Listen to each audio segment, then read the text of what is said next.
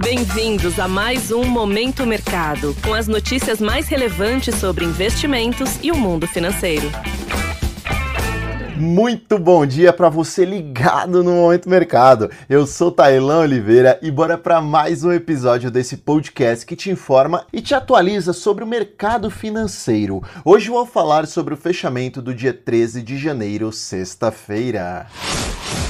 Cenário internacional. Em relação ao exterior, as praças americanas no último pregão e no acumulado da semana fecharam em alta. Isso pode ser explicado pelos dados correntes e expectativas de inflação abaixo do esperado, favorecendo assim uma visão de que o Banco Central americano pode ser mais leve nas próximas tomadas de decisões, favorecendo os ativos de risco. Em relação aos títulos considerados os mais seguros do mundo, os títulos do Tesouro Americano, ou também chamados de Treasuries, houve fechamento ao longo da curva, isto é, redução na remuneração. Vale ressaltar o desempenho das commodities: petróleo, cobre e minério de ferro em altas expressivas após indícios de que a reabertura da China é permanente, pois, mesmo após alguns surtos pontuais, a política política de Covid-0 segue flexibilizada. Naturalmente, países emergentes e exportadores dessas commodities são beneficiados. O índice DXY, que mede o desempenho do dólar ante seis moedas fortes, apresentou enfraquecimento cenário nacional. A respeito do ambiente local, o dólar fechou em leve alta em relação à nossa moeda no último pregão. Porém, o real encerrou a semana em um fortalecimento de aproximadamente 2,5%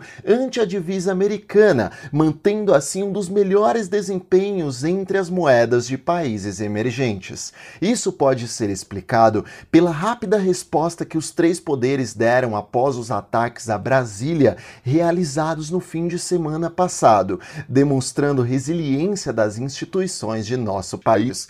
Em relação à renda fixa local, as curvas tiveram movimentos controlados, demonstrando fechamento leve na ponta curta, após o IBCBR, que é uma proxy do PIB calculada pelo Bacen, indicando desaceleração da economia, enquanto os contratos médios e longos fecharam com viés de abertura. Na semana, porém, a sensibilidade demonstrada pelo novo ministro da Fazenda a temas do âmbito fiscal agradou o mercado e no acumulado acumulado, os contratos de juros tiveram redução na remuneração, reduzindo o prêmio de risco. Sobre a bolsa, o Ibov não acompanhou seus pares externos e finalizou a sessão em queda. É a segunda sessão seguida no vermelho, mas desde o início do ano o resultado ainda é positivo. Empresas de grande peso, como é o caso de Petrobras, não tiveram desempenho satisfatório, apesar do petróleo em alta. Além dos grandes bancos no campo negativo. Ademais, após o caso das americanas na quarta-feira, depois do fim dos negócios, o setor de varejo passou a ser alvo de pressão vendedora.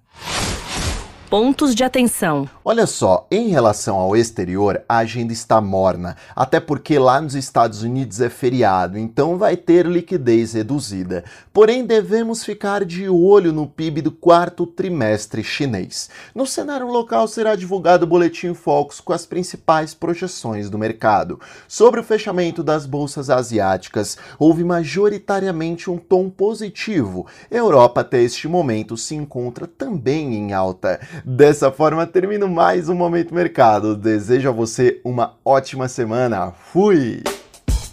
Você ouviu Momento Mercado com o Bradesco. Sua atualização diária sobre cenário e investimentos.